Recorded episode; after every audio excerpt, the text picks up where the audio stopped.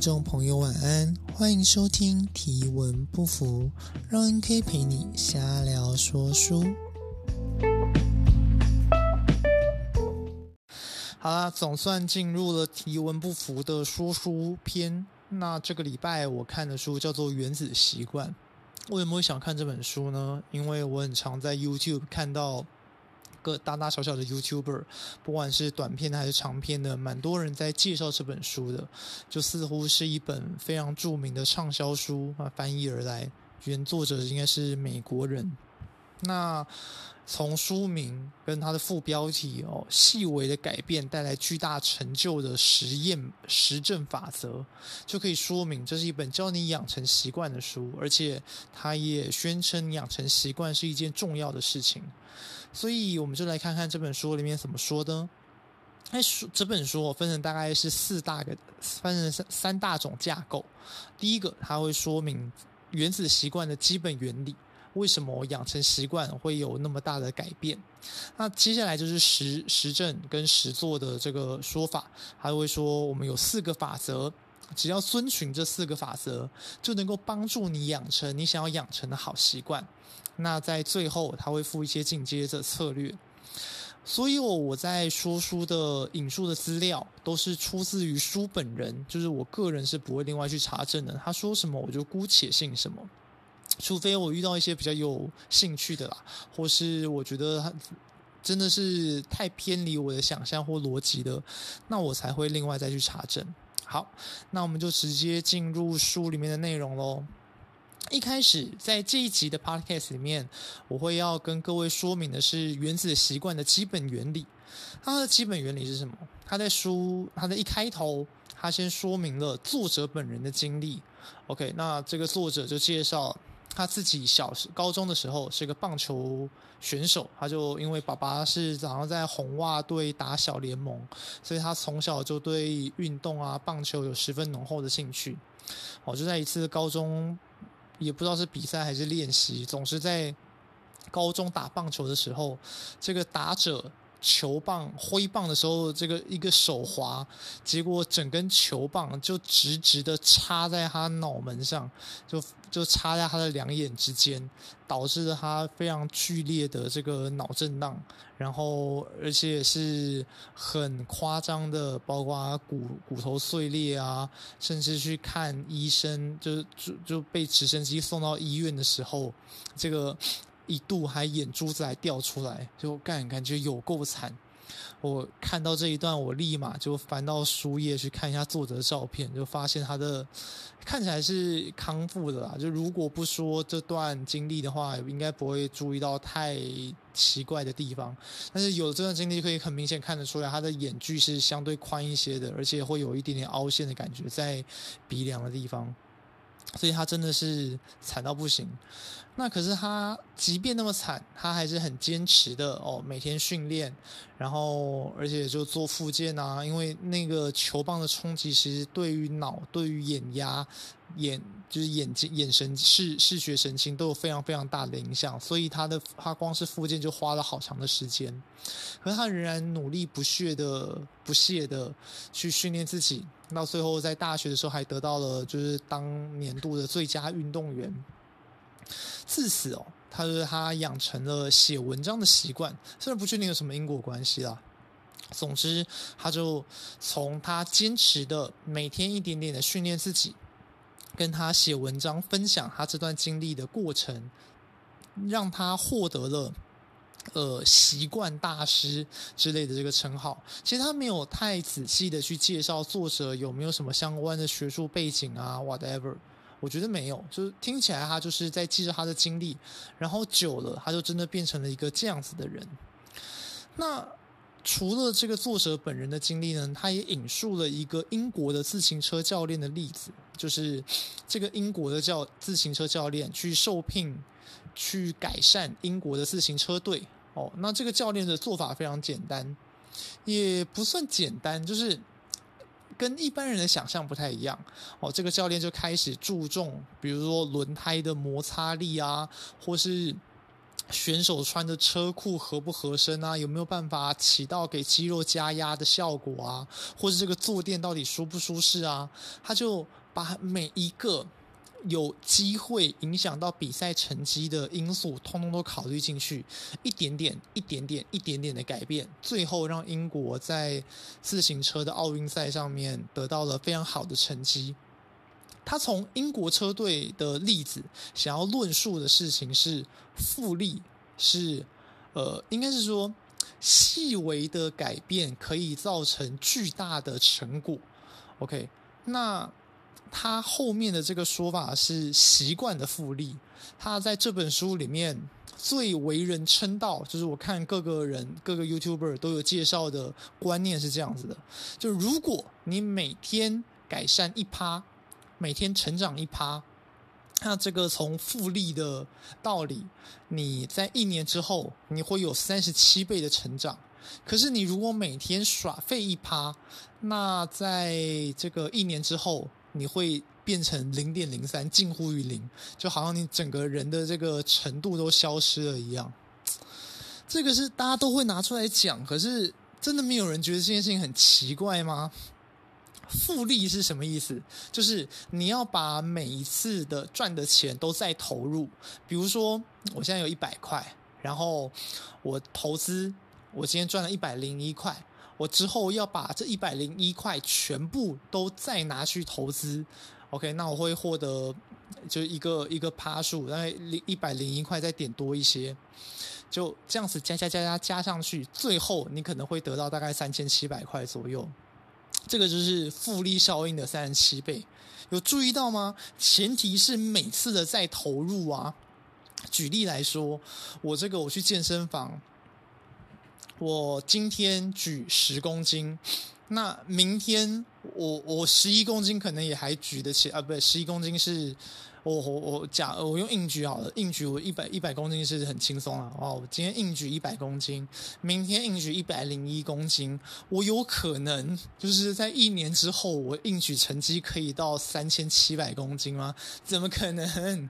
就你这个复利的前提是再投入，所以 OK，我如果假设我的一百块，我今天赚一百块，我今天投资一百块，我赚到一块钱。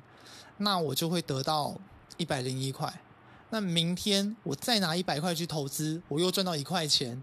OK，那这样子可以想象吗？就是你一年之后你会赚到的钱就是一加一，而不会是一一乘一，就就它不是用乘的，它是用等差级数，它不是用等比级数。所以这个你要把。你要把你获得的东西再投入，才有可能得到他宣称如此巨大的成果。哎，所以理论上你一年下来你会得到四百六十五块，而不是会得到三千七百块哦。这个是我对于这个复利的做法最纳闷的地方。然后他后面也举了一些例子，比如说冰块，哦，冰块它可能你拿出来，它在二十。一一度，哦，它会慢慢的温度升高嘛，接近室温。它可能从一度到十度，你看不出什么改变；十度到二十度，也看不出什么改变。可是它当它到二十三度开始，你就会发现，哎，冰块上面出现水珠，开始慢慢的融化，就是那个会有一个关键的突破点。这感觉有点像是，哦，这个这个故事我印象超深刻的，不知道为什么，小时候读到这个故事的时候。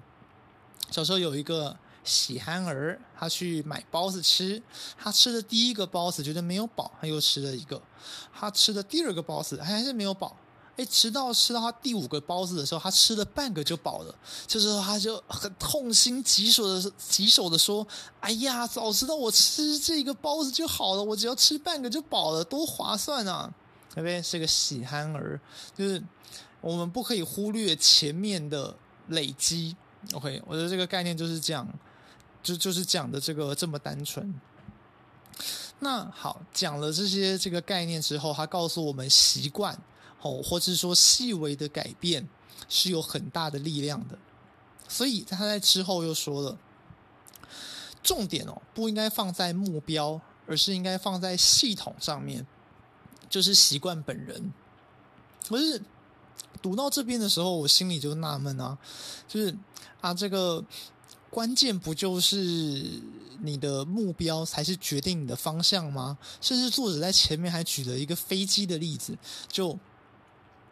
我只要走的距离够远，我偏一点点，我可能最后距离这个我的我真正的目的地十万八千里。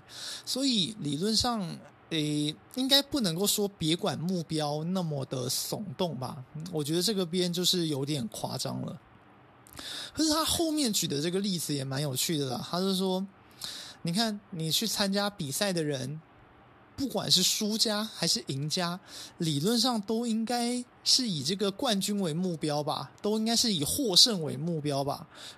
那一场比赛里面，你本来就会有输有赢，可是不会有人一开始是为了输而来的吧？所以他想要说，哦，最后的获胜的成果不根属于不根属于目标，可是。赢家多嘛会有目标啊，但是有目标的未必是赢家。你这个概念其实就那么的简单。那他后面又补充了说明，目标是目标的效果是暂时的，而且达成了才会快乐。举例来说，我如果我的目标是把房间收拾干净，而不是变成一个诶，而不是希望自己能够身处在一个优质的环境里面，那这样子我可能就会。哦，我的我的房子可能就偶尔干净一下，可是大体而言都是处于脏乱的状态，而且我就会只有在完成的目标那个当下会感到开心，而在过程之中我其实都很难很难这个感受到快乐。可其实从从比较传统的角度来说，这个我我就我不就是因为我不想要存处处在那个痛苦的时段。痛苦的这个阶段，所以我会努力想要改变现况，为了摆脱痛苦。这个不就是不管是养成习惯也好，追逐目标也好，所带来的动力吗？他是没有积极的比较这件事情啦。所以总之，这个是他用了一个我觉得有点类比不伦的方式来去说明微小的习惯能够带来这个巨大的改变。OK，fine，但是。理论上，这个观念、这个概念说穿了啊，不就是滴水穿石、聚沙成塔？这个就是中国最小朋友都会的成语。当然了，他把这样子的概念再重新换个包装，跟大家说，我也没有不行，也没有不行。呃，在这个地方，我觉得比较比较有趣，或是比较有价值的切点，就在于重点要放在哪里。重点要放在哪里？就是你大部分的人，应该是说，就像之前说的，我们大部分的时候都处于一个乖离修正的这个阶段。我们可能会偏离均线，可能有时候会在均线之上，有的会在有的时候会在均线之下。像我们要达成一个目的。我们的过程一定重要，我们的手段一定重要，我们的目标也很重要。可是应该是现在的人花太多时间专注在那个目标上面，而这个这本书的重点概念就是你不该花那么多的时间在目标上面。我觉得如果这么说的话，应该比较中肯啊。不过当然为了书的效果，所以他就把目标扯得这个一文不值。不重要，而把重点要放在这个他所谓的系统，也就是习惯的养成上面。那接下来他要讲的事情，我觉得比较有趣，就是他说改变习惯哦，最重要的其实是改变身份认同。他是说我们在改变一件事情，或是你看我们要养成一个习惯，会有这个三个层次。第一个就是改变结果。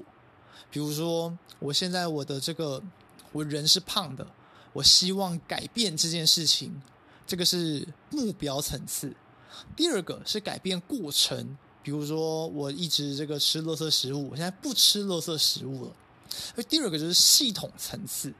那最后一个就是改变身份认同，就是价值层次的事情。像我这个不希望胖。所以我不吃垃圾食物，但是中整体来说，应该是我想要成为一个健康的人，我想要当一个身材好的人，而不是那么单纯的我想要瘦下来，或是我不想要那么胖而已。那这边最经典的例子就来了，比如说对于一个想要不抽烟的人来说，哦，他我比如我本来有在抽烟，那这个时候有人问，哎，你要不要来根烟呢？有两种说法，第一种说法是，因为，我在戒烟，所以我现在不抽，这是第一种，也是大家最普遍会使用的的一种。那第二种就是我不抽烟，我觉得这个蛮有趣的，就是第一种，你说我在戒烟的。本质就是我其实还是一个抽烟的人。那第二个就是希望改变自己，我本来就是一个不抽烟的人。所以显然，你如果认同了自己是第二种人，你就是是一个不需要烟的人，没有在抽烟的人。那对于这个样子的心态来说，其实比较容易让你真正的把烟戒掉。OK，所以每个系统或者说每个目标，它的背后都有信念。也就是价值，这是我的解释啦。啊，每个系统的背后都有信念，那就也就是每个目标，它的背后都有某一种价值。就我想要成为这样子的人，而且久了，你就是你就会是这样子的人。这当然有一些这个。这个这个概念也跟很多种就是鼓励你的说法很像，就是我我没有每天早上在镜子前面写一些这个鼓励自己的话，我是一个成功的人，我是一个这个有自制能力的人，都都都蛮像的，就是他的他的目的其实都是为了要改变你的你怎么看待自己，或是你希望自己是一个怎么样的人，哦，所以他鼓励大家。他鼓励大家，我们在设定目标的时候，你看他他这边又说到目标了。他说目标不要是读一本书，而是要成为，而是要认为，OK，我就是一个读书的人，而不是说我看完这本书就算了。那相反的，相反的，其实有的时候也会，你的这个目标设定也会越来越成真哦。啊，比如说像我自己，我就觉得我的方向感很差，而且我数学不怎么样，那。反复的对自己说着这样子的故事，心理的惯性就会渐渐的让你成真。我觉得从阿德勒的角度来看，就是他会给你一个，他会在他当你这么认定的时候，你的心里就会呃有一个开脱的理由。比如说，我如果找不到路，哦，我有个，那我我这个身为一个在台北骑车十几年的人来说。当然，绝大部分的时候都都看地图是没有问题的。可是我很常搞不清楚东西南北，特别是我是在十字路口的时候，我有的时候无法判断我到底是在哪个方向，所以我就可能在心里告诉自己，我就是一个方向感不好的人啊。然后我就从来没有我想要搞懂它，可是其实很简单，我只要稍微去确认一下前后的这个建筑物，或是仔细回想一下这些地方，我明明就来过，就稍微思考一下，大概就可以了。可是我的心里的认定会让我不这么做。OK，这这是有道理的，这是有道理的。所以我觉得从从另外一个角度来看，就是你对自己的身份认同，它会来自过去的经验。比如说，回到刚刚那个方向感不好的这个例子，就是因为我有好几次迷路，就我发现，哎，我怎么骑的反，我很常骑到反方向，然后我就逐渐的认为我是一个方向不好、方向感不好的人。那就是因为我是一个方，我我这么认定了之后，我就越来越懒得去搞懂，我或是在确在在开启动之前，在行进之前，我就先确定好正确的方向到底在哪里。所以就是你这样子的认知，就会导致你后面的结果，你的人设就越来越被完成。如果用阿德勒的说法，叫做你的 lifestyle，你的生命风格就会就此就定型。那或是我我其实也觉得自己是一个数学不好的人。因为我的职考成绩，指定科目考试，有高中高中考大学的时候，我的职考考差了。但我其实小时候数学一点都不差，但是就就是那个经验而已，我就从此就认定我的数学就很烂。那嗯，这这当然啦，就上了大学之后，其实也没有太多的影响。虽然我是读会计系，可是稍微懂一点，懂一点行内行行，懂懂一点这个。会计的人就会可以想象，就是其实你是数学好不好，跟会计好不好一点关系都没有。总之，你在过去的经验会导致你对现在的认同，甚至你很多所养成的坏习惯也是由此而来的。这也是他，所以他的这个书里面所希望跟你讲述的关键是这样子的：习惯哦，它其实就是一个生命认同、身份认同的具体化，也是一种证明。比如说，我每天锻炼，所以我正在具体化自己是一个健康的人。换言之，习惯它就可以让你改变你的身份、你的人设。呃，你的人设决定了你的作为，而相反的，你如果有一些这个具体的作为，也可以慢慢的让你变成那个你想要成为的人。所以，最关键的两个步骤，第一个就是先想好你想要成为一个怎么样的人，第二个。再借由好的习惯，借由习惯来证明自己，就给自己肯定。诶，我真的，我想要，我想要成为一个健康的人。然后，诶，我真的每天都运动了，所以我真的是一个健康的人。自此，你的这个生命风格开始改变，你的所作所为就会开始改变。所以，我觉得他的思考方向是这样子的：是怎么样的人可以达成那样子的成果？所以，焦点。要放在你想要成为怎么样的人，而非某种成果。比如说，我希望自己的身材很好，那怎么样的人身材会好？有自律的人，自律的人嘛，能够控制自己欲望的人嘛，自制力强的人嘛，或是规能够规律运动的人嘛。所以我就会渐渐的，当我把目标放在一个，比如一个身材好的人。或是我希望身材好，但是我为了这样子目标，我开始往上一个层次去思考，你要是怎么样的价值能够达成这样子的这个效果。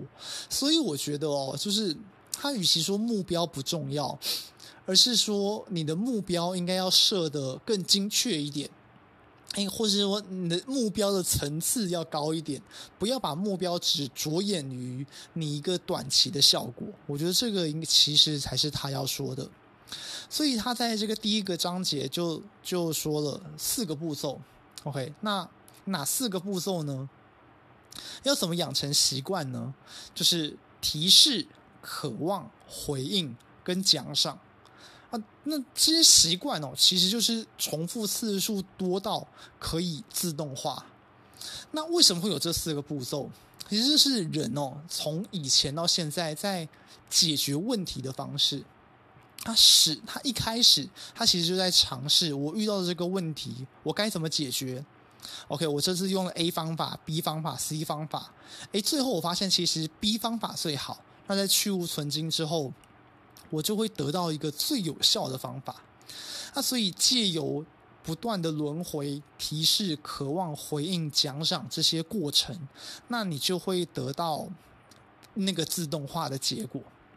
那可是这个时候有人会说啊啊，你如果有了很多的习惯，那你就是被很多事情所制约嘛。比如说，我就是习惯每天晚上一定要看一本书才能睡觉，那这样子你不就时间就被绑死了吗？OK，那作者提供的解释是这样子的，就是你要培养一些能够带来自由的习惯。我觉得最具体的应该就是理财了。大家都说财富自由，财富自由，有财富才会带来自由。那这个概念，其实，在另外一本《致富心态》这样子的书里面，也也这个也有提到过。就简单来说，你的钱够多，你才有足够多的选择权，能够做，能够过你想要过的生活。那它的这个财富真正的意义，其实是在于。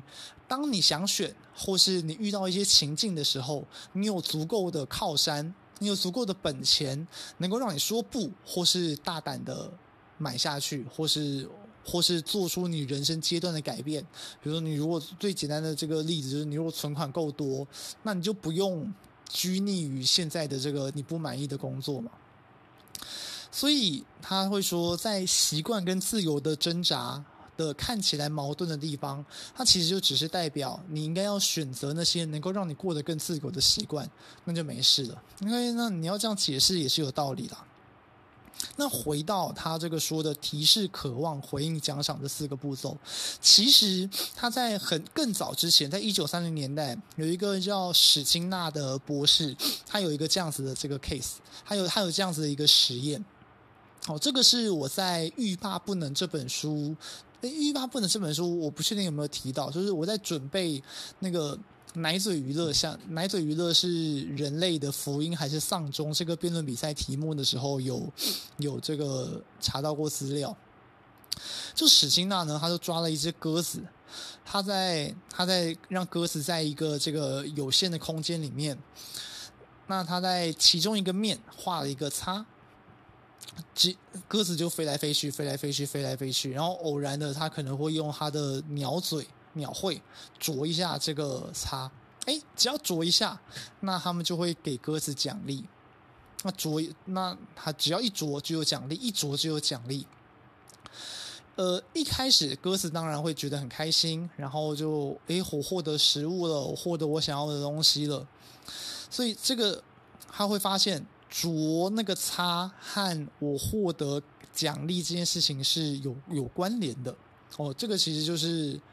史金纳博士最早的这个测的测验，那后来他在鸽子获得奖励之后，有趣的事情有两个。那第一个，那他当然就会去啄那个叉，这是第一个层次。第二个层次就是，即便你给他的奖励不稳定，就是你有的时候啄那个叉有奖励，有时候不啄那个叉。有有有时候有的时候啄那个叉叉有奖励，有的时候你啄那个叉叉没有奖励。即便如此，那个鸽子还是会很开心的一直去啄那个叉叉。哦，这个就是被制约的结果。哦，这是史辛纳博士做的测验。那反正他就是他就说的这个概念是这样子的，就是好。那回到作者所提出的提示、渴望、回应、奖赏这四个步骤，他举出了蛮多例子啊。我随便这个举一个。比如说，你走在公司旁的路上哦，有这个散发出甜甜圈的香味，你闻到了甜甜圈的香味，哎呀，闻到这个香味，我好想要吃啊！OK，那我就买来吃吧。所以你在第一个提示就是你你走在这个路上，OK，有甜甜圈的香味。那第二个你在渴望，就是你这个香味引发了你的食欲，你好想要吃。那 OK，那就买来吃吧。那就回应你，你你的这个，你买你买到甜甜圈吃完之后，这个是你回应，你确实的执行了你的这个渴望。那最后你得到的奖赏的的结果，就会是你只要一踏上那条路，你就会想买甜甜圈来吃，即便它可能没有香味。所以提示哦，就是。提示的效果在于预告奖励，比如说我一踏上这条路，诶，我可能之后等一下，我就可以享受到那个甜甜圈所带来的愉悦哦，所以它是预告奖励。那渴望就是诠释这个提示，OK，诶，我一踏上这条路，我就有一种欲望，想要吃甜的，想要吃那种松软可口的面包。那之后你确实的执行，那就是回应。而我觉得他的所谓的奖赏，奖赏它不是那么字面上面的意思。第四个步骤他所说的奖赏，应该是满足渴望、连接提示与回应，就是满足在你的渴望的确实的被满足了，而这件事情和你一开始所接收到的那个提示有所回应，这个才是一个完整的过程。所以哦。这本书所要跟你解释要怎么养成习惯，或是要戒掉坏习惯，它其实就是养成的反向，分成四个。第一个是要怎么让提示，怎么样可以让提示显而易见，而该如何让习惯有吸引力。第三个是要怎么样让行动轻而易举，最后是如何让奖赏令人满足。所以，只要做到这四件事情，当你养成习惯是这四件事，所以你只要想办法 buff，想办法增益这一些这四件事情，那你要养成一个习惯，自然会变得比较容易。所以，我觉得哦，就是关键就是在你要从什么样的方向来看你定定的目标，你要聚焦在过程上面。所以，我觉得当然啊，就是书它会有它的这个效果，它希望能够。他希望能够让大家聚焦在这个习惯他所说的系统上面，而忽略了过程吗？我觉得其实也不是，呃，忽略了目标吗？我觉得其实也不是。就他的其实整本书的意思也不是说目标不重要，毕竟他除了明确的说出目标不重要之外，他的解释一直都是，比如说你要把层次拉高，你要去想想看，你的目标是要成为一个怎么样的人，而不要把目标仅止仅止于你要瘦下来那么随便。OK，所以 OK，那到今天就是原子习惯的第一个大章节，基本原理。好，那我们就到这边。